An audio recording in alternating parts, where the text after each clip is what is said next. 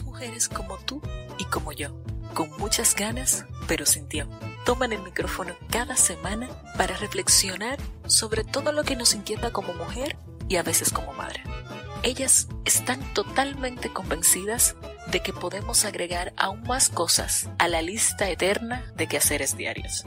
Pero sobre todo, creen que siempre, pero siempre sale algo.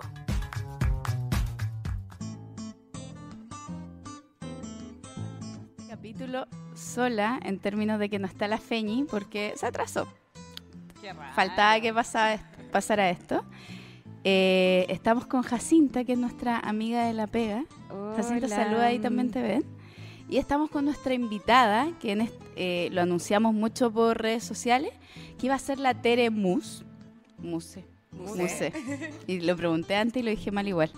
Eh, la Tere es psicóloga de profesión, experta en temas de terapia sexual y de pareja, sexualidad y todos los temas que más o menos esbozamos en el Facebook. Eh, Tere, saluda. Hola a todos. Hola, Eve. Muchas gracias por la invitación. Soy feliz de estar acá. Gracias por venir y por animarte con este tema que es temazo. Es que es temazo. Es temazo. Nosotros, como con la Feña, estábamos puro esperando que terminara, no, no terminaba el estallido social, pero que bajara un poco eso para, en el fondo, dejar de lado un ratito los temas como de estallido social, economía y todas las cosas que estuvimos hablando. ¿Sí? A hablar, este tema que es temazo que lo estuvimos pensando tanto porque se viene toda la mente, como lo voy a decir rápidamente, como el primero el cuerpo, sobre todo a, nosotras que somos un podcast de mamás, la, la Tere no es mamá, la Jacinta tampoco, pero les pasa igual en términos de mujeres como la seguridad del cuerpo, eh, también temas en torno a la masturbación, cuán o no hablada está y cuán o no ejercida está por nosotras mismas. Eh, también en temas de pareja, eh, sobre todo cuando uno es mamá, ¿dónde tirar? ¿Cómo tirar? ¿Calladito? ¿Cuándo? ¿Cuándo tirar? Tiempos, espacios. Entonces, la idea es abordar lo más posible, sacarle el jugo a la día, pero obviamente vamos a quedar con temas pendientes porque es imposible abarcar todo. Es muy grande el paraguas. Es muy grande el paraguas. muy grande. Volver a vernos siempre y aprovechar esta instancia al máximo. Sí, no, feliz. Eh, en esa línea, como que lo primero que queríamos o pensábamos con la feña cuando estábamos pensando el programa era qué entendemos por sexualidad. Porque finalmente el término no se reduce solamente a el, eh, hecho sexual. Claro, eh. hay, hay, un tema de, de erotismo detrás, que cómo se diferencia cuando... ¿Erotismo y sexualidad? No, erotismo no, se reduce solo a sexualidad. Ya, cuéntame. Por ejemplo, Eros, que es como de donde viene el concepto del dios Eros, es el dios como de la vida. De todo esto que no pasa por mucho filtro. Sexualidad está como la danza, la risa, el gozar, es el goce. Ah. Tendemos a reducirlo como al erótico sexual, sí. pero en verdad abarca muchos otros comportamientos. lo más impulsivo, lo más, primitivo, exacto. Ah, lo más primitivo, más ligado al goce, al disfrute. Por eso ahí cabe la sexualidad y el goce sexual también. Mm, ¿Y la sexualidad?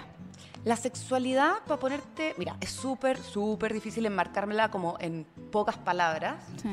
Yo creo que lo primero que tenemos que tener súper claro es que la sexualidad es un pilar fundamental de la vida del ser humano, basada en una serie de conceptos como, por ejemplo, el sexo, la identidad sexual, la identidad de género, la expresión de género, el amor, los vínculos, el erotismo, ahí entran un montón de cosas. Por eso es tan difícil enmarcarla porque son también conceptos que son dinámicos y van cambiando. Claro, a lo largo del tiempo, la historia. Y tan rápido, si en sexualidad, o sea, hace cinco años hablamos de, de, lo, heterosexual y lo homosexual y hoy día estamos hablando de queers. Queers. Claro.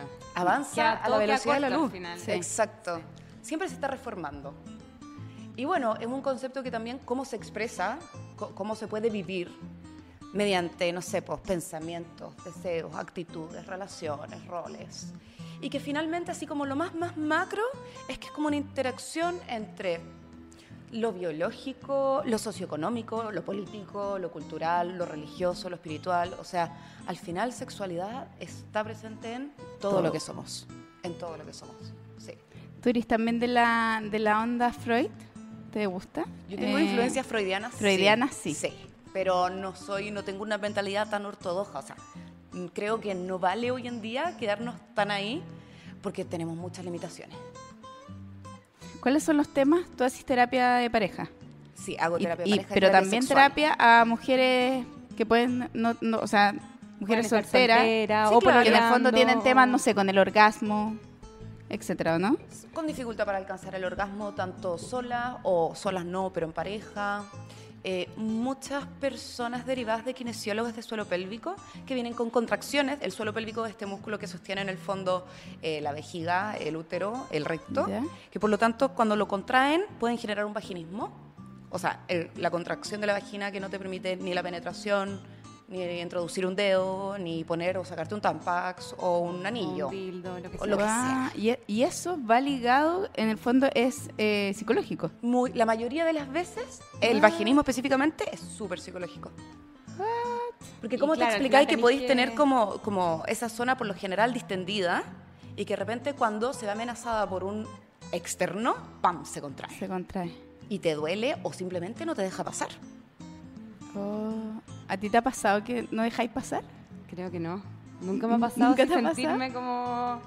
Y el dolor no pasa. Porque al final me imagino que van a, terapia también porque de alguna u otra forma nos explican qué les está pasando. Sí, Porque no es que no quieran estar con la persona, no quieran tirarse al pololo o al amigo, lo que sea, sino que simplemente, efectivamente, hay algo como biológico que nos pueden explicar de su cuerpo. Exacto, y es súper frustrante. Pero ese, ese es un caso y hay otro que es un poco más común, yo te diría, que es el dolor a la penetración. ¿En serio? Mm. Que a veces lo normalizamos mucho como las primeras veces. Sí, cuando pues las primeras que... veces que somos penetradas, como me dolió. Ah, pero es súper normal, después se te va a quitar. Ay, me acordé de algo. En esto de las funas, han, dicho han hecho muchas funas donde los weones, en el fondo, cuando se, se fue una chilla, no sé, estaba borracha.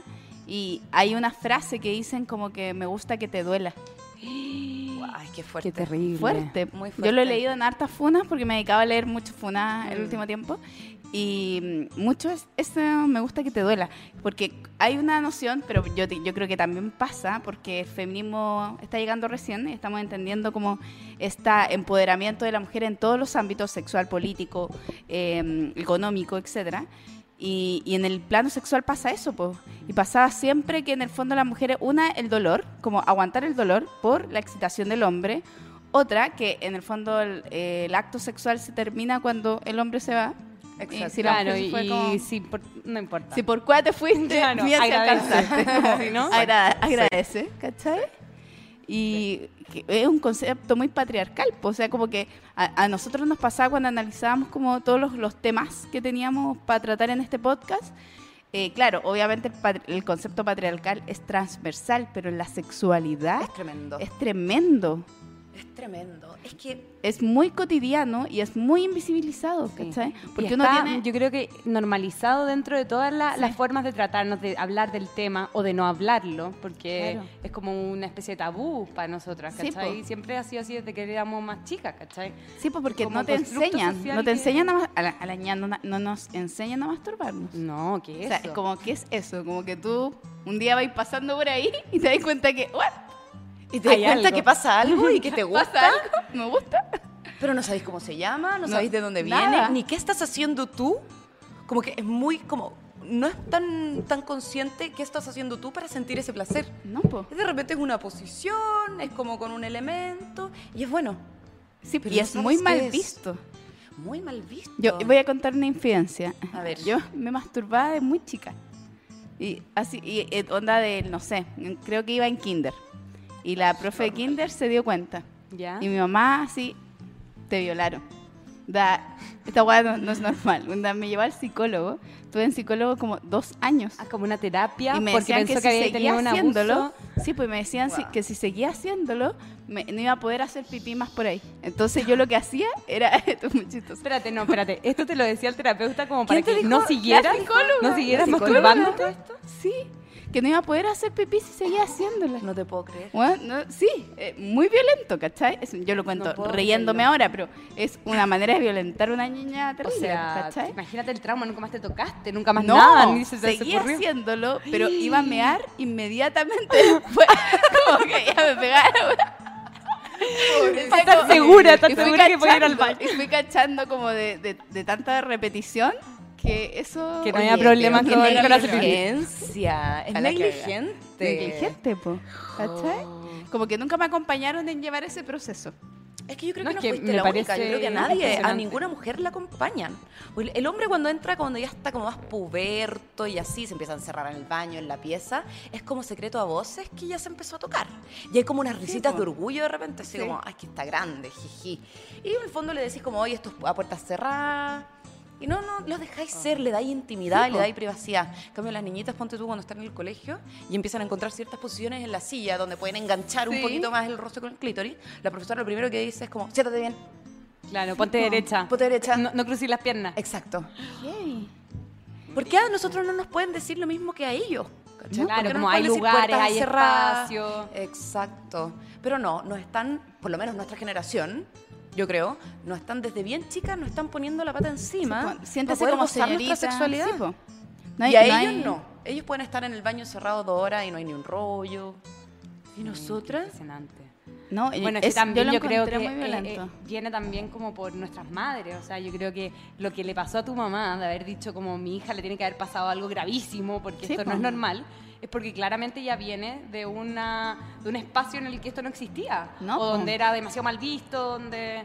O sea, es que nunca se normalizó, lo normalicé sola, ¿cachai? Como en este ensayo y error fui descubriendo que efectivamente después de masturbarme podía hacer pipí y me acuerdo que tomaba litros de agua, así como ya. Era, de verdad que me, me traumó muchos años.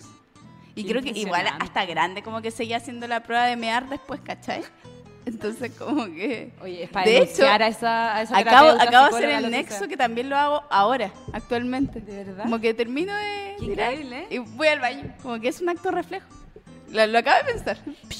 Y yo creo que esa es una idea que tú podrías haber como, como arrebatido un poco si hubiese tenido un poco mejor calidad de educación sexual también. o sea, más que que la psicóloga te lo haya dicho, que sí, es negligente y lo encuentro nefasto, después nadie te dijo, oye, está todo ok, esto no tiene que ver con esto, en el colegio no lo escuchaste. No, pues heavy. Nadie le hace gallito a ese tipo de comentarios, no, en esa época al menos. No, y la educación sexual ha avanzado, pero lentamente. ¿eh? Muy lento. y en términos, yo creo que en la sexualidad femenina, en el goce femenino, todavía no estamos viendo como en las salas de clase, eh, enseñando a las mujeres como las partes donde en el fondo goza más, etcétera, como que es todavía un tabú yo creo. Como claro, solo se habla sobre los temas de de mm, cosa de control la natalidad, las pastillas, no sé qué, pero con eso ahí se acabó, o sea, eso Sí, pues, y enfermedades de transmisión sexual. Yo creo que hasta ahí llegamos como en hablar de educación sexual, ¿cachai? Pero de placer? De placer no se habla. De placer no se habla. Llegó la Feñi. Ay, qué emoción. Hacer una interrupción. Amiga, te ¿Qué está pasando acá? Intentando, a intentando reemplazar. Hola, Tede. ¿Cómo estás? Bien. Irreemplazable. ¿Me escucho bien? ¿Sí? Ya, bacán. Sí, te Oye, quiero hacer un pequeño paréntesis que primera vez que soy auditora y panelista porque las venía escuchando. Ay, ¿En serio? Eh, ¿Escuchaste mi historia? Claro que la pipí? Pensé, ¿quién te hizo tanto daño? Pobre niña. Te hizo tanto daño. Pero sí, las venía escuchando, me perdí el último minuto, pero caché que estaban sí, Estábamos en educación. Sí, masturbación y educación. Ahora íbamos a pasar. Sexual. Sí, y la Jacinta se acopló un rato para acompañarme. ¿Me estáis echando, Evelyn? Eh, adiós. Eh, ah, Jacinta, ya, llegué. Igual me tengo que ir. No, no, estaba muy entretenido, me encanta. No, ya, si me va a caer cinco minutos íbamos, más. Íbamos hablando esto y también hay un tema importante de cómo influye la configuración del cuerpo.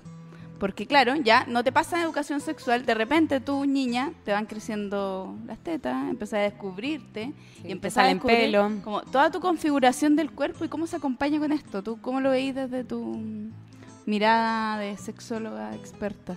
¿Cómo podríamos hacerlo en el fondo para acompañar mejor este proceso? ¿Puedo hacer una apreciación antes?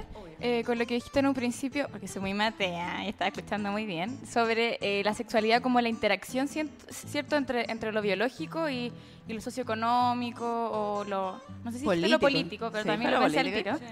Eh, y claro, entonces, al final igual lo de base o lo que nosotros entendemos de base ahí es lo biológico y la percepción de ese cuerpo está tan eh, enjuiciada y politizada por el patriarcado, entonces que es difícil ir desarrollando una imagen cómoda, ¿cierto? Con lo que uno va sintiendo, si tiene esta presión del patriarcado sobre, como tú decís, estas pechugas súper sexualizadas y que uno no quiere y que te duelen y que no sé qué. Entonces, qué traumático crecer así. Es traumático ser niña traumático ser niña en esa época como de... Y todavía yo creo que igual tiene una parte traumática todavía. como que no la hemos podido... Porque estáis teniendo muchos cambios en tu cuerpo y al mismo tiempo veis que el entorno se da cuenta, tú no entendís qué te está pasando, te sentís súper sexualizada, el todavía pensáis como niña. de tu cuerpo, onda, demasiado antes de que lo que... O sea, de que lo comprendas. Yo me acuerdo, hace poco ahora tuve una conversación con mis papás porque cuando era chica iba a hacer atletismo como con el colegio, en un bus íbamos a una cancha de atletismo, lejos del colegio, y me dejaban a la vuelta cerca de mi casa, y tenía que caminar como tres cuadras, esto ponte tú que estaba como en sexo básico, y no, como cinco cuadras, y habían varias construcciones, pues.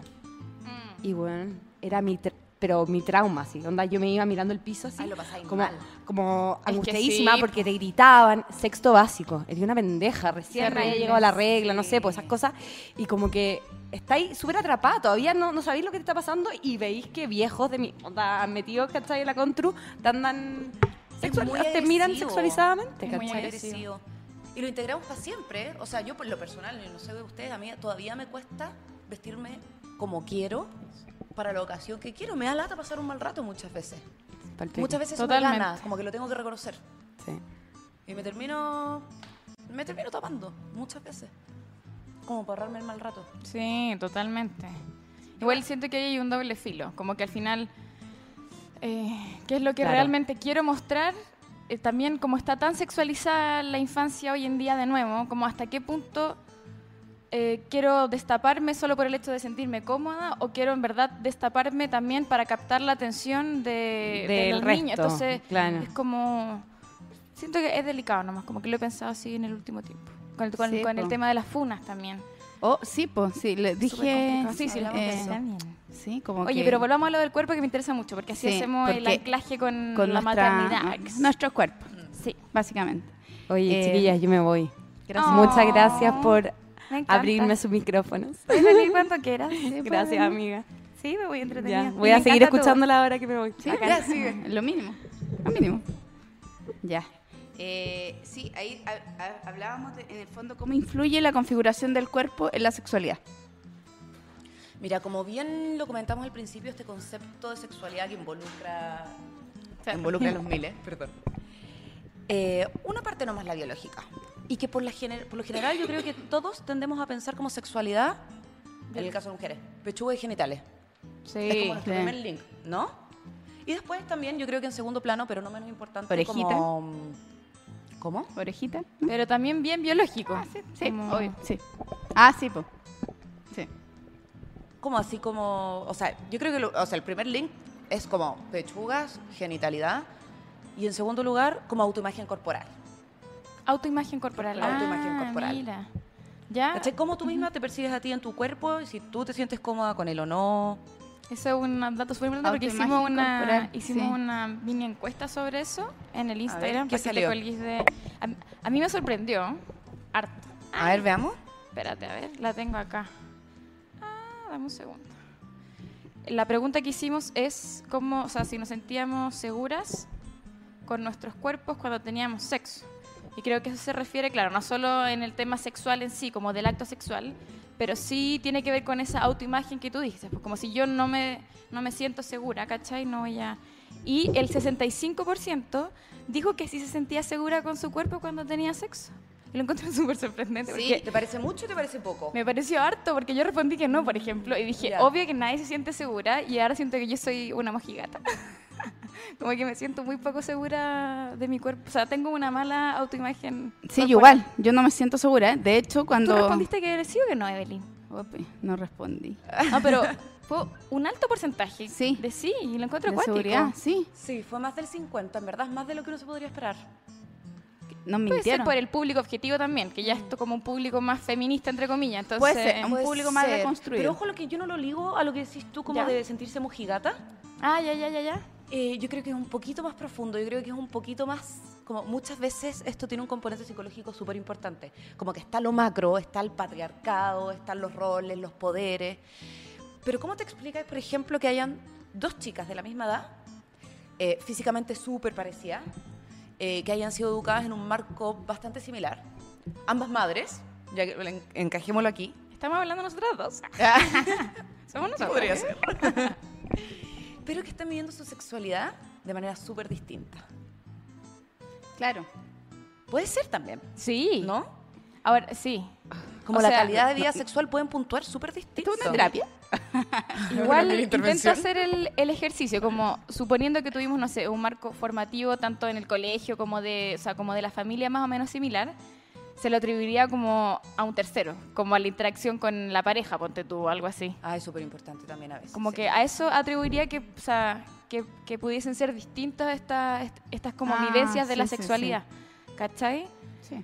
Porque si uno descarta la presión familiar, lo que hablamos, como la familia encuentra que, bueno, influyen demasiado, porque te enseñan desde chiquitita a vivir. Masturbarse es malo, masturbarse es malo. Exacto. No vas a mear nunca más. Pero también, si por ejemplo, no sé, eh, eh, la primera pareja sexual que tuviste era, no sé, bueno. Ah, marca, eso, eso marca, tanto. sí. ¿Usted las marcó la primera vez? Sí. Mira, la verdad, yo no me acuerdo de mi primera vez. Eso lo voy a decir. Y la persona con la que tuve ese encuentro también lo sabe. Que, ah, ya. que yo no me acuerdo. ¿No te acuerdas? Pero no, no me acuerdo. Yo me acuerdo que me cagué la risa porque encontré que todo era demasiado concha tu madre. ¿Qué estamos haciendo? Como haciendo cosas de grandes. Sí, puede Pero tenía que 18 años. Dirigio. Pero sentía como que estaba haciendo un mundo que no me pertenecía porque la sexualidad era algo de, de, de, otro rango etario, ¿cachai? De adultos. Entonces yo sentía que estaba como y no me conocía bien mi cuerpo. Y eso es cuático, porque ese miedo te impregna una inseguridad a la hora de afrontar después no solo la sexualidad como con esa otra persona, sino que contigo misma. Decía la comparación también cuando una, claro, cuando uno tiene su primera relación sexual y en la mayor parte de los casos o no te has masturbado o no sabes lo que es la masturbación o no has disfrutado esa masturbación, ¿cierto? te enfrentas pa, tu primera relación versus un hombre que todo lo contrario viene con todo este historial de, ah, bueno, para la paja, qué sé yo.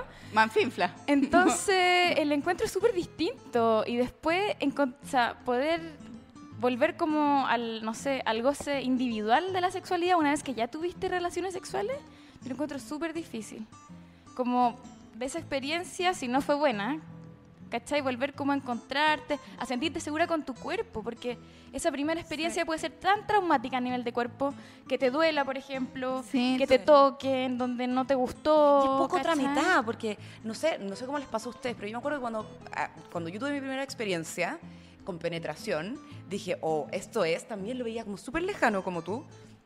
Me pasó y, y fue como, ya, pues choro, lo hice, súper bacán. Claro. Y, no le, y como en el fondo, bueno, y te excitaste, lubricaste, te dolió. Eh, ¿Cuáles fueron tus zonas erógenas favoritas? ¿Qué sé yo? Como ese discurso no estaba integrado. No me lo cuestionaba yo, no me lo cuestionó nadie. Fue una cosa, a mí, lo personal, súper mecánico. Por la falta de educación sexual que tenemos en este país. Sí, Horrible. y ahí se fue el y, y, bueno, en mi primera vez igual se fueron el tipo, pero yo no de hecho, siento que me demoré mucho tiempo en descubrir cuándo efectivamente yo tenía un orgasmo y cuándo no. ¿Como saber lo que era un orgasmo? Sí, ah. como... Ah, sí. Perdón, pero lo fingía. O sea, no, perdón. Pero yo creo que esa pregunta, la, eso deberíamos haber preguntado. Ese sí hubiese sacado un porcentaje oh, alto. Sí, ¿cuántas? ¿Cuántas fingen o han fingido alguna vez un orgasmo? ¿Todas? Yo no sé, no conozco a nadie que no haya fingido un orgasmo. O sea, que lo haya conversado, obviamente. Bueno, porque si no. sí, pues. No, yo, yo siento que fingí mucho tiempo. Yo también. Así como, también, porque hay una. O sea, esa, esa presión así, así de fuerte. así, así de fuerte es la violencia igual, ¿cachai? Porque es violento como que uno tenga que fingirlo para autocomplacer al hombre, ¿cachai? Para que se sienta tranquilo con su masculinidad. Sí, y una eh. tranquila con, también con su feminidad, porque también tenés que, o si no, eres como frigia, ¿cachai? Sí, Ay, qué terrible. A mí me dijeron una vez que era la mujer más fría que habían conocido en toda la vida. Nah. Y después de eso dije, no, esto no puede ser, esto no puede ser, aquí me pongo las pilas. ¿Y qué hiciste? ¿Cómo te lo tomaste tú? Fue horrible, fue horrible. Sí. Estamos en terapia en este momento. Cortemos el programa. No, fue horrible en verdad, porque me hizo pensar que qué pasaba. También tenía problemas con el tema de la masturbación. Decía, chuta, quizás me masturbo y por eso no puedo tener como orgasmos con mi pareja o no me gusta ¿Tantos mitos? Sí, hay, N mitos. Mito. sí, dilo. Di los mitos de la masturbación. eso que acabáis de decir. Ya, pero eso uno como que lo piensa como, hoy si me masturbo, como que no voy a poder alcanzar un orgasmo porque es más difícil, el pues vaginal, ¿cachai? No, no. O sea, es que se juega, hay en juego tantas cosas. O sea, a los hombres por masturbarse tanto les cuesta más irse cuando te penetran. No. No. Entonces, ¿por qué a nosotras sí? Es verdad, como todo lo contrario. Sí. tienen más conocimiento, tienen más control sobre su eyaculación, tienen más conocimiento sobre su erección, si los tiempos, los puntos de placer. Julia. si lo pasan mucho mejor que nosotras históricamente en la cama. Y se masturben mucho más que nosotras. O sea, no me gusta pensar tampoco la sexualidad como tan genitalistamente, pero no podemos obviar y pasar por alto eh, lo que estamos hablando ahora, que es la masturbación, la masturbación femenina. Oye, ¿y a ti te llegan casos como donde tú aconsejáis masturbación todo el tiempo? ¿Siempre masturbación? Yo siempre trato en terapia de no aconsejar. Por un ejercicio como de psicólogo. Pero también como en instancias de talleres donde hablamos de sexualidad y femenina, eso es a puro consejo, como pura ley general. Y yo sí aconsejo la masturbación. Obvio. ¿Alguna frecuencia? Lo que tú quieras. Es que al final, claro, si lo vemos cuando si lo vemos desde el punto de vista como del conocimiento que te puede entregar, aparte del placer, es súper útil en verdad, como decir ya, aquí eh, en esta situación, no sé, me voy más rápido, en esta no, aquí allá. Y, y cuando uno cacha, mira, yo el otro día leí de la de las confesiones de soltera que decía como cuando se pajeaba. Y era como o, o, como momentos raros en los que se en los que se masturbaba. Y era como, no sé, eh, antes de dar la PSU, ponte tú. ¿cachai? Antes de irse a dormir. Mm, como estaba eso, estaba relacionado como a situaciones de ansiedad, ¿cachai? No solo como a estar caliente, como porque. Ay, yo cuando estoy muy enojada. ¿Viste? Ya, eso. Qué buen descubrimiento. Igual, ese, esa es una pregunta súper importante. Como, súper importante. ¿Por qué si yo no estoy como recibiendo señales eh, sensuales o sexuales? No sé cómo se ¿Eróticas? dice. ¿Eróticas? ¿Eróticas? No, eróticos sexuales. Erótico sexual. ¿Externo te refieres? Sí, externo. Como no veo, no sé, alguna imagen como que me caliente o no sé qué. Claro, no veo nada. ¿Por qué a veces solo, no sé, con la ansiedad me dan ganas de masturbarme? ¿Por qué pasa eso? Como, ¿Cuál es el clic? Eso también es... Yo creo que, a ver, siempre el, proceso como de respuesta sexual se juega mucho como liberación de hormonas y un proceso un poco más como químico que te va a hacer estar más, menos caliente muchas veces. Obviamente no es todo, es solo una parte. Porque tú, los niños que tienen como masturbaciones compulsivas, por lo general son niños muy ansiosos. Y tienen esta como descarga energética libidinal que se puede reducir en un orgasmo o en un clímax así super power, para bajar la ansiedad. Muchas veces el niño o la niña, o da lo mismo, que se masturba compulsivamente, no necesariamente fue como expuesto a una situación de abuso, lo tocaron, o está él viendo como escenas sexuales. A veces descubre, porque es parte nuestra, o sea, como descubrir un dedo, podéis descubrir tus genitales, y ¿cachai? que descargáis. Claro, que te genera alivio. O sea, ¿por qué crees? Porque muchas veces la gente se masturba para dormir, después del orgasmo le da sueño. Claro. O sea, que se genera una, explosión de energía y una liberación. Por no contarte todos los beneficios que tiene la masturbación también. Ay, pero dinos más. Tres, ah, di los tres, principales. Tres beneficios principales de la masturbación. Yo creo que ya que estamos hablando como de sexualidad y hemos estado metiendo un poco el juego como de roles patriarcales y así, eh, que la mujer se masturbe yo para mi gusto la mayor ganancia es conocerse, o sea, de, primero si no es que lo, si que no lo estás viendo puedes sentir lo que tienes ahí abajo, que nos cuesta verlo a simple vista, porque no está muy expuesto. putos hombres también se ven la weá todo el tiempo. Sexo tiene su cosa, ¿no? Como descubrir como su misterio. sí. Coquito. Coquieta la cosa. ya, bueno. No, pero sí, tienes razón. Como viéndolo desde esa, como esa visión patriarcal, en verdad, si no me masturbo, cómo logro un orgasmo que no sea en función de un tercero, ya sea hombre o mujer, ¿cachai? Igual es raro, como que tiene que existir ese ejercicio un poco individual. O sea, para mi gusto, en mi, opinión personal, siempre tiene que haber un... Uno siempre tiene que tener como hacerse cargo de su propia sexualidad, de su propia vida sexual. Estando o no estando en pareja, que lo hablábamos antes, ¿te acordáis? Estando o no estando en pareja. Em, pero uno de los beneficios más allá del placer que te da es conocerte, saber qué te gusta, cómo te gusta, con qué presión, con qué frecuencia, con qué rapidez, más arriba, más abajo, más al lado, ritmo, o sea, temperatura. Hay, un mito en que hay, tú tenés solamente esa posición para irte, porque hay... ¿Cómo yo solo esa posición? A mí me pasa que, sacaste eso? No sé, es que yo tengo como dos, yo tengo como dos posiciones Eh, y en general es como que siempre abuso, como ya voy cachando que quiero irme. Y, listo, voy a esa, voy a voy esa. a esa posición, ¿cachai? Como que me cuesta mucho en otras. No sé si les pasa, pero como que te di la regalona. Es como ese ¿Como posición sexual en pareja? Sí, sí posición sexual en pareja. Es como ese meme de Bob Esponja. que abre el cofre y es como la salida fácil. Sí, sí, como ya. Ahora, ahora monta así. Sí, sí, yo creo que pasa eso. ¿no? pero, pero ¿está mal? ¿O qué, qué, qué tiene? Como de, de, que siempre hagáis esa, porque te vayas así, chao. Ya lo, y, no, y, no, y te da paja descubrir más. Quizás después influye la rutina, po. Ah, la rutina de no de hacer siempre la misma posición sexual, me imagino que porque la voy a alternar en el acto, pero tú sabes que para irte es esa. Ah, no sé, verdad. O sea, yo creo que pasa. Si me preguntas a mí, tiene como su ganancia porque sabes cómo te vas a ir y sabes cómo vas a alcanzar el placer. Claro que si te quedas ahí pegado mucho tiempo, lo que dices tú, eh, se puede volver un poco monótono incluso para ti.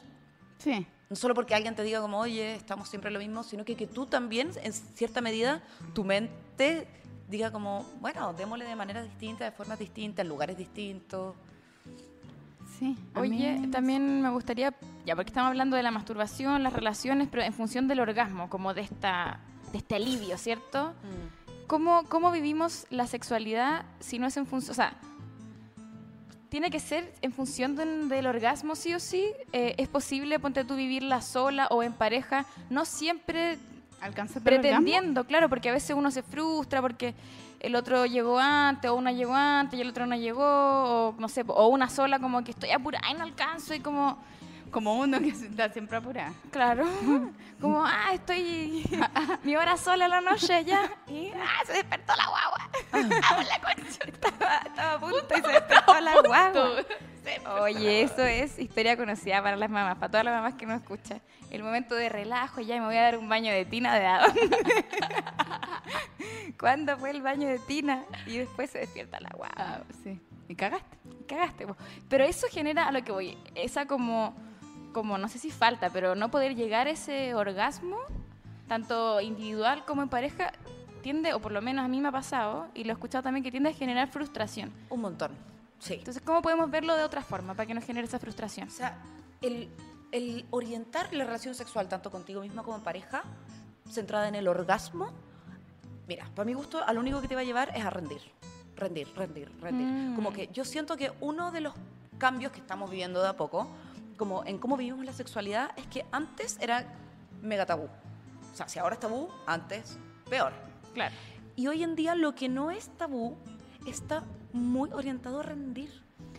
Sí, sí. O sea, las mujeres todas andan preguntándome como, ¿y cómo logro, cómo logro el squirt? El squirt, ah. eyaculación femenina. Oye, es que mira... ¿En eh, serio te lo preguntan sí, harto Oh, qué loco. Un montón. O mucha gente en la consulta me dice como, mira, yo tengo orgasmo vaginal, pero nunca he tenido, o sea, no, perdón, yo tengo orgasmo clitoriano, es decir, como superficial, pero nunca he tenido un orgasmo vaginal. Y me miran como, estoy mal. Estamos enfocados en rendir. Bueno, y los hombres también. Sí. El falo también, o sea, eh, llegan y te dicen, tengo eyaculación precoz. Ya, ¿qué es para ti eyaculación precoz? ¿Cuánto tiempo puedes estar penetrando? No, cinco minutos, diez minutos. Es que no duráis 20 como en el porno no significa que tengas eyaculación precoz. Estamos muy orientados a rendir como a la meta. Y al final lo más rico y lo más lindo de la sexualidad, el proceso sexual, para mi gusto, es el proceso. Claro, Y paradójicamente, si no, si no disfrutáis el proceso de lo que sea, eh, difícilmente vais a tener un orgasmo también. Qué difícil, como práctica... Eh, o sea, no, creo que lo que dijiste sobre que está enfocado a rendir me hizo mucho clic. ¿Sí? Como todo este sistema capitalista neoliberal, patriarcal, también. tiempos, todo. Como, tenemos una hora. Ya, sí. Mm. y cuánto, bueno, y aterrizándolo al tema de las parejas con hijos, que los tiempos son acotados, ¿cierto? O sea, no sé si, o sea, más acotados, más acotados que el promedio de la gente. Y en verdad hay como espacios como ya, este es nuestro momento. Y hay una presión, porque si no pasa ahora, quizás tenéis que esperar hasta tres el otro fin de semana. O el otro fin de semana. y es verdad, porque no va a haber otro momento antes. Ah, entonces, y es como ya, y ahora, y, mm. pero, pero mañana hay que trabajar, entonces tenemos una hora más encima. O sea, no, ni siquiera. dormir antes de las 12. Claro, a la meta. entonces, no solo hay que rendir, hay que rendir en una hora y en un tiempo, un en espacio. tiempo y sentirte sexy mientras lo hacís y, no sé. Y que... Es que son demasiadas presiones. Son muchas Son muchas, pero como si ya no fuese suficiente el solo hecho de ser mamá ya por sí solo y tener que agregar todo esto. ¿Cómo, ¿Cómo se compatibiliza? ¿Cómo...? Mira, yo creo que todo parte por aceptar. Bueno, ustedes fueron mamás hace un, años ya. Sí, ¿no? tiene, ¿cuántos años tiene tu hija? Tiene, mi hija tiene 11, así que harto, ah, Bueno, al principio es que yo, ustedes me podrán decir, porque yo no soy mamá, pero al principio es cuando más cuesta ajustarse, ¿no? Como el cambio de vida, como el cambio del cuerpo, es que la rutina. Totalmente. yo creo que hay, tiene que ver, uno, con, con, con los mitos desde el embarazo, por ejemplo te dicen que la libido aumenta. Aumenta. Pero por otro lado está embarazada, entonces...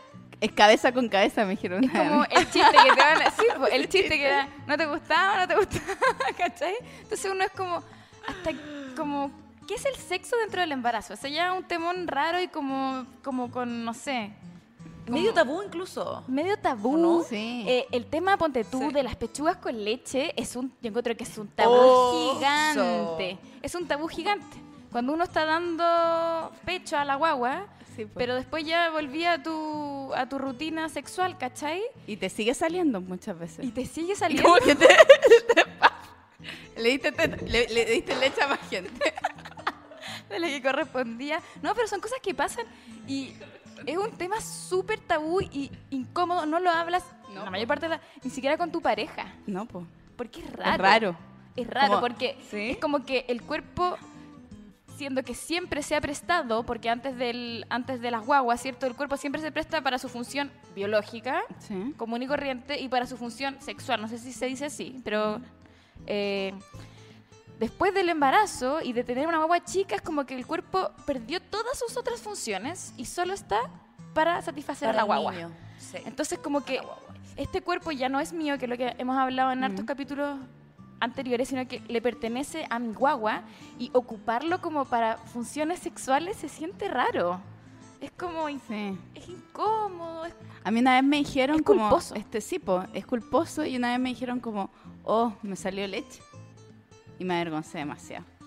No puedo seguir, no puedo seguir. Tuve que parar. Tuve que parar, como que me dio mucha. Como, es que sí. Salió leche, pues bueno. Salió leche, qué vergüenza. Pero no, debería dar ¿Y cómo es? qué sabe? ¿Qué sabe? Típica pregunta. Y, creo que debe ser mucho peor cuando más encima tienes un hijo y tu siguiente pareja eh, no es la como el padre de ese hijo. Imagínate presentarle estas pechugas con leche a un desconocido. Es terrible. Me daría mucho nervio. O la cicatriz de, la, cesárea. Sí, nos dijeron mucho, la cicatriz de la cesárea. Es como un. Que ya con la propia pareja uno se siente, lo que tú decís, es como una autoimagen, quizás como, eh, como que tu cuerpo es distinto, se siente, duele al principio. ¿Cuánto se demoraron ustedes más o menos como, no así alcanzar el pic, pero como a restablecerse de nuevo en como en aceptar, en querer como esta cicatriz o, estos cambios. Ah, chuta. Ah, todavía, no seguimos en eso. Yo creo que seguimos en eso, seguimos trabajando. Ha mejorado mi seguridad sexual, pero igual Sí, Hay veces como que... A mí, mm. en términos, a ver, como seguridad o inseguridades respecto a mi maternidad en mi cuerpo, eh, me costó mucho y no lo superé sola. Como mm. que fue el, mi próxima pareja la que me ayudó un poco a superarlo.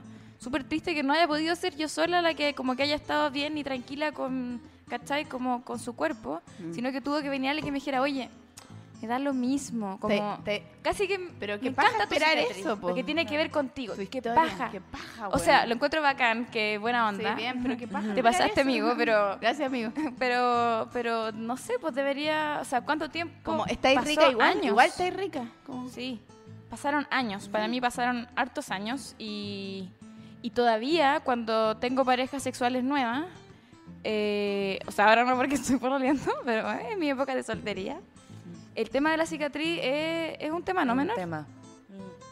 Eh, tiene que ver con dar explicaciones primero que todo, porque a veces uno no le cuenta su vida a la persona con la que va a tener sexo, sino que es una relación sexual casual, pero pasar una cicatriz tiene que dar una explicación. Sí, Sí, ¿cómo, complicado. ¿cómo, abordar esa seguridad del cuerpo? Claro, ¿cómo podemos fortalecer esa seguridad? sí.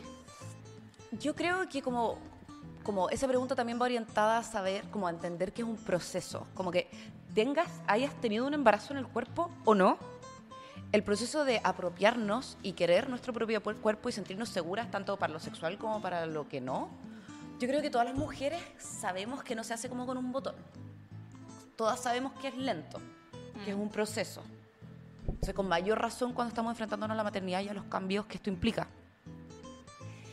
Y bueno, y aquí hay un tema súper clave que sale mucho en conversaciones también, eh, que la sexualidad de uno no es una cosa que está como allá perdida en la estratosfera y que no tiene nada que ver como con el resto.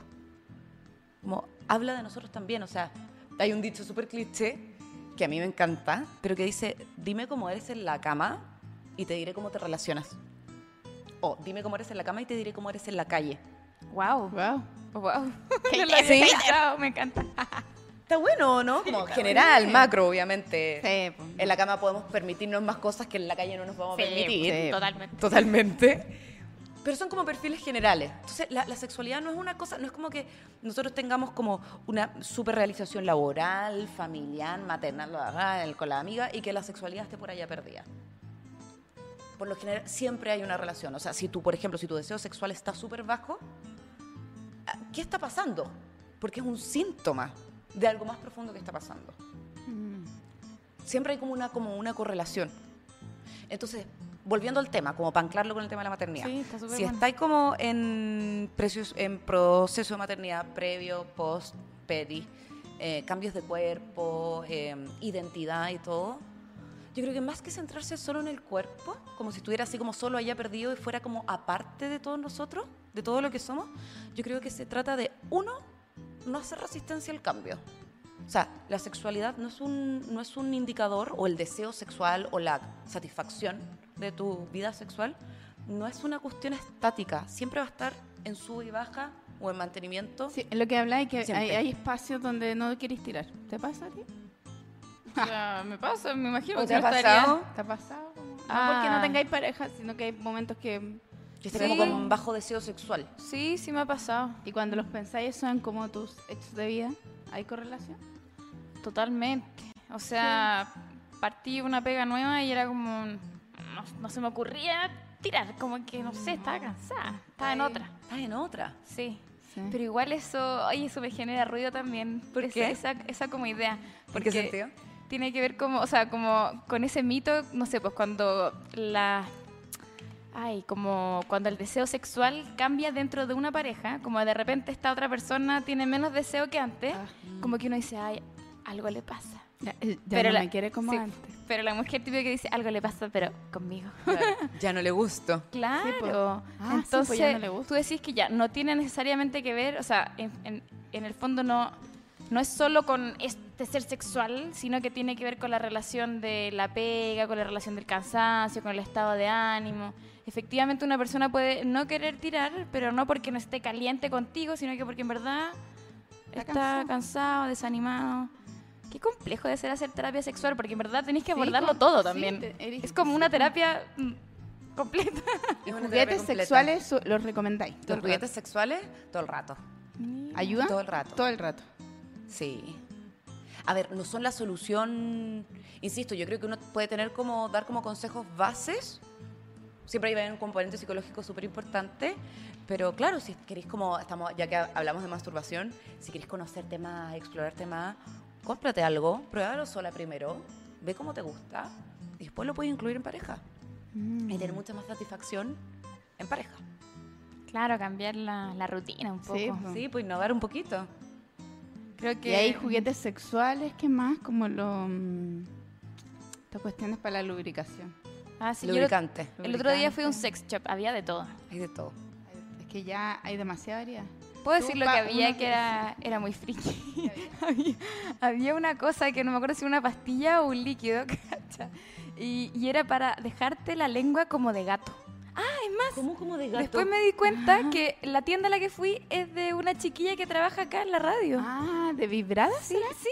Como que la vi y dije, ella me resulta conocida. Bueno, ¿Y cómo te queda la lengua de gato? O sea, no me lo compré, así que no puedo decir que funciona como áspera. Entonces después al... no sé cómo decirlo de otra forma, chupar un pico, genera un efecto distinto y dije, wow, qué freak. Lo encontré muy raro, pero oh, hasta, ese tipo de cosas Hay de todo. Hay de todo. Hay de todo. Y mucha cosa como... Para todos los gustos. Y mucha cosa, claro, como de ah, bondage, cosas... ¿Bondage se dice? Bondage. Sí. Eso.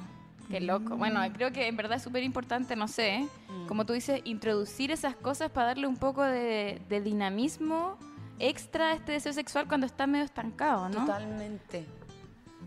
Totalmente. Si no se debe a algo, claro, muy profundo, que, requiera darle más vuelta. Para mí el consumo en sex shop, eh, aparte, es muy entretenido. Puedes comprar sola, puedes comprar en pareja. Claro. Yo estoy pensando como en esta rutina familiar que nos consume. Me imagino que a las madres que están con los padres de sus hijos o con la pareja, ¿cierto? En el día a día, a veces uno puede incluso tener este deseo, pero está cansado o el otro se quedó dormido o justo se despertó el niño o no se puede y, la rutina como que va consumiendo, te, va comiendo, te va comiendo. Y puedes pasar muchos meses sin tirar. Y pensar en hacer lo mismo estar sola, o sea, si no tenéis pareja sexual, estar meses sin tirar no es tan raro, pero si estáis sola, o sea, si estáis muchos meses sin tirar con pareja, es preocupante, ¿no? ¿Hay algo preocupante como en la frecuencia sexual de una pareja? ninguna. ¿No? O sea, la típica pregunta, eh, como ¿cuál es el número ideal? Sí. O ¿cuál es el número cuando bajo, cuando bajo esta frecuencia ya estoy mal? El número ideal lo pone cada persona. Si tu número es una vez a la semana, está perfecto. Pero si tu número es una vez al año, también está perfecto. ¿Cuándo se va a generar roce? Cuando tu pareja tenga mucha diferencia con tu número. Si tú quieres una vez al año y con eso estás bien, pero tu pareja quiere una vez al día, estamos con, ahí tenemos un, una, brecha, una, brecha. Igual me fui al chancho. Sí. un año. un, año dije, wow. No, pero sí. sí. Pero pasa mucho en las parejas que antes que se van a convivir, eh, como no conviven, tienen relaciones sexuales en el fondo cuando pueden, nomás como muy de a poco, y cuando dicen, ya, esto va a ser de todos los días, uno, por ejemplo, uno espera que vaya a ser todos los días y el otro dice, ¿qué te pasa? imposible. Una al mes con suerte. Y ahí en la convivencia empiezan a salir todas estas cositas que antes costaba que salieran. ¿Y se, ¿y se logran trabajar? Sí complicado. ¿Y cuánto, cuánto has estado como en promedio tus terapias? Son como un, eh, igual que una terapia psicológica, estoy preguntándolo desde la ignorancia. Sí. ¿Va una vez a la semana? Sí. Mi manera de trabajar, yo hago la terapia pareja y la terapia sexual igual que fuera una terapia por una depresión o por una angustia o por lo que sea. Mm. Hay gente que trabaja más la, como las temáticas sexuales como eh, en terapias breves o en tantas sesiones podemos ver tal avance. Pero yo tengo como una visión distinta como de ir a lo más profundo. Como esto que le explicaba, que la sexualidad no está como perdida allá lejos, sino que es parte nuestra también y todo lo que nos pasa a nivel sexual al final es un síntoma claro. de todo tu funcionamiento es como mi, visión. Es que es bueno porque eso igual te permite como visibilizar una solución a lo que te está pasando. Si uno la ve como algo tan exógeno, como yo no tengo control sobre eso, casi que soy. cero. Como así me tocó. un poco, ¿no? Así soy. Como un tercero. ah, soy frigia. Yo soy frigia. soy yo soy eh, eyaculador precoz. yo soy así, chao. Pero antes que sea el Ay, es que no, no terminé la multiorgásmica? Sí, claro. ¿El multiorgasmo existe? Pero ¿cómo es? Onda, ¿tienes uno tras otro? ¿Cómo es? Todas las mujeres, o sea, todas las personas con vulva, tienen la capacidad de ser multiorgásmicas. Todas. Simple. Porque la, una vez que una vulva tiene un orgasmo, la sangre se concentra ahí, ¿cierto? Como en la zona vulvar. Y se va a quedar ahí mucho más rato que en aquellas personas que tienen pene. Mm. El pene cuando tiene una eyaculación orgásmica va a concentrar toda la sangre ahí y se va a volver a, como a repartir mm. por todo el cuerpo. Ya, marchito. He muerto. Nosotros concentramos la sangre ahí por mayor tiempo, por lo tanto, si tú te sigues estimulando o te siguen estimulando, después del orgasmo puedes tener otro, y mm. otro, y otro, y así. Y así, la capacidad, La o sea, todas tenemos la capacidad, todas las ah, personas vulvares tenemos la capacidad de, generar ser multiorgásmicas. Sí. Ah, Qué don. Hemos sido bendecidas. Felicidades, felicidades, gente. Oye, pucha, no quiero terminar el programa. Quiero hacer alguna última pregunta. ¿Qué? ¿Cuándo nos queda? ¿Bien? Ah, oh. Estamos al otro lado ya. Saquemos el té, por favor. Saquemos Tomemos ¿Qué, ¿Qué quería preguntar? Quería, no sé, quería preguntar más cosas. Quiero saber si alguien quiere preguntar algo del, del Instagram, pero nos queda poca batería. Tengo como más mitos ya. Espontaneidad, em, espontaneidad. Aprovechemos. Sí, aprovechemos. Creo que todos los mitos hay que derribarlos. Eh, voy a decir, ¿alguien quiere preguntar algo? Eh, para que nos escriban. Escríbanos rápido. Sí. Pregunten rápido. Ya, Ah, no, es que está este mito en que el orgasmo de los hombres es más fuerte que el de las mujeres, precisamente porque, no sé, eso lo he escuchado alguna vez, porque concentra más, como más energía y después por eso tienen que dormirse. ¿Es real o es falso? O puede, puede ser medido, porque quizás en verdad no. Ah, sí, pues, sí, tengo muchas ya, contesta. Y el, ¿Dónde escuchaste eso? A todo esto, como que son, como que lo has, has, crecido con esa creencia. Eh, sí, eso. No, no es que lo haya leído de alguna ah, parte. como yo que nunca lo había escuchado. ¿En serio? Yo como que yo crecí con la noción de que para ellos es más fácil, que ellos se demoran menos. Pero bueno, aclarando el mito de intensidad orgasmo, la mujer tiene logra, puede lograr orgasmos más intensos que los lo tenemos todo, suficiente. No, si somos ganadoras en este terreno, pero... Está bien, pues que nos compensa Oye, pero en, ese, aspecto, cuando... Porque se va, nueve meses de embarazo. un hombre se va y ya eyacula y después muere. Después muere. ¿Y muere cuánto rato? ¿Cuánto es normal que muera? Depende de la edad. Eso se ah, llama periodo refractario. En el fondo, el periodo que se demora el hombre o el pene en volver como... A la vida. A, la vida. a estar parado en su erección. ¿Sí? A ver, yo creo que, eh, bueno, la pubertad, adolescencia, yo creo que podéis tener una latencia, o sea, como un, periodo refractario de muy pocos minutos, pero mm. después ya... No, es que mueren como para 50, 60, podéis tener, podéis tener días, podéis tener semanas. qué interesante. Otra pregunta que me salió ya, la sexualidad a medida que van pasando los años.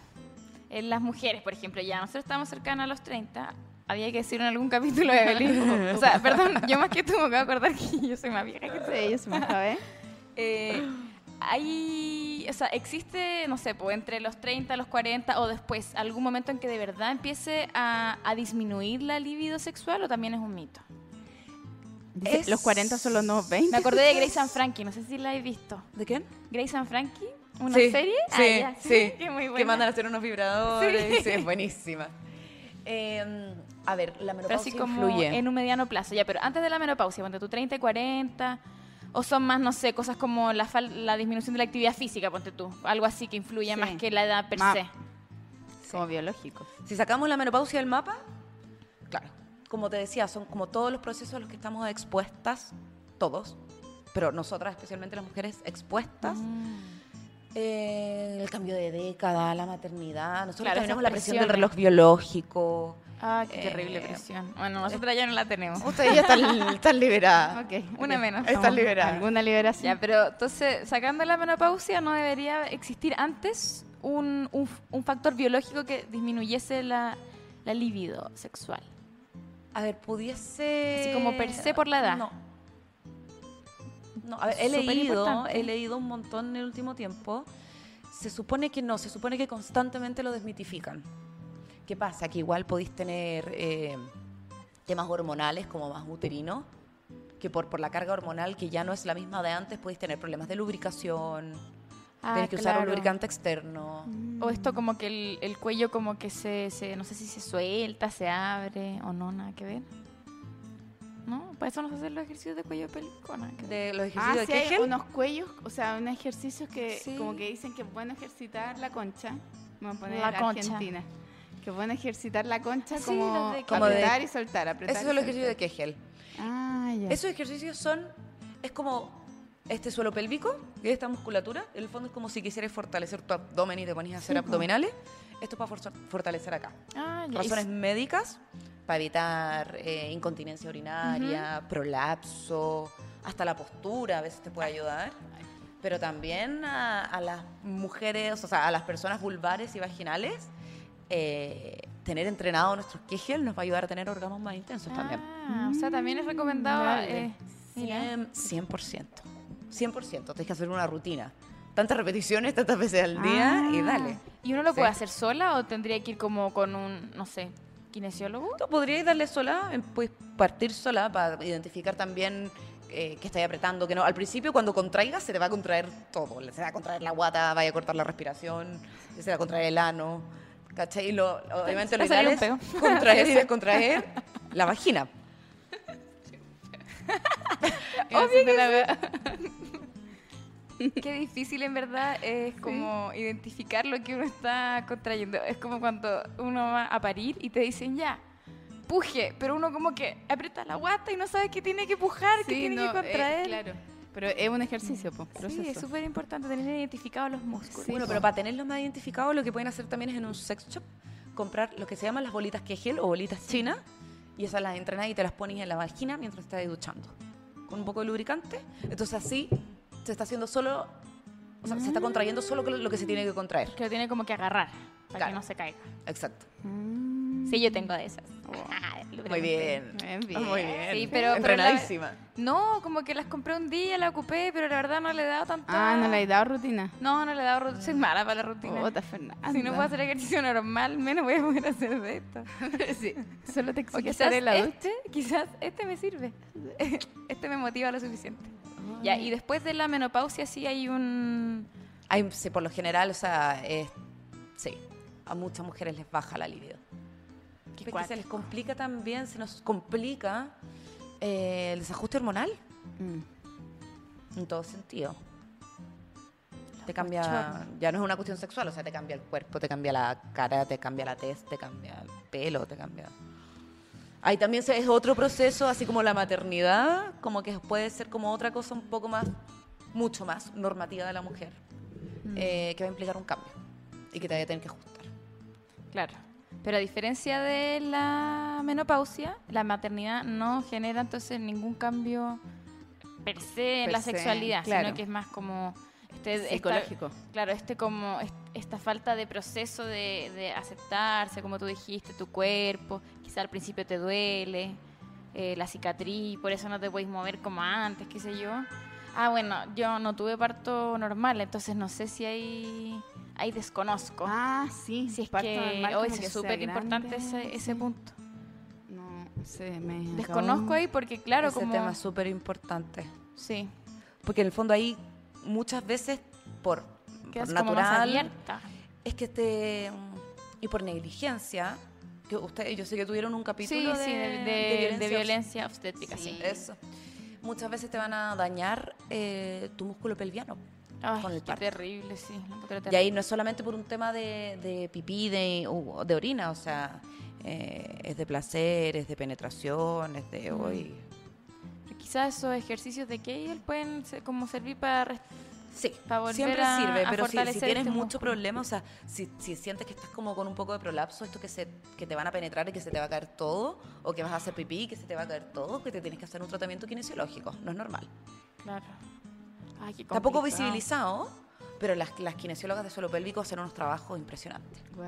Impresionante. Es un súper buen dato. Ahora, debe ser difícil identificar como si, si me está doliendo solo porque tuve una guagua o, si es que, o si es que tengo algo más...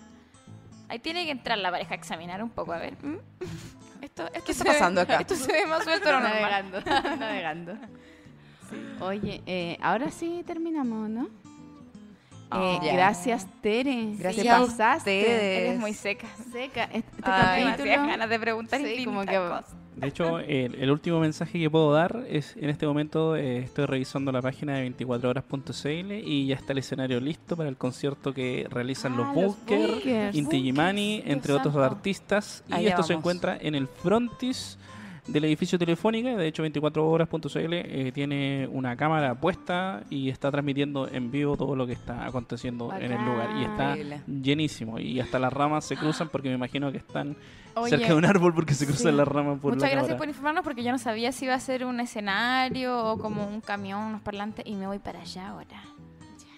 Ya, muchas, gracias. Gracias, a todas nuestras auditoras y auditores y un besito. Sí, Cuídense a todos. Chau, chau. Chau.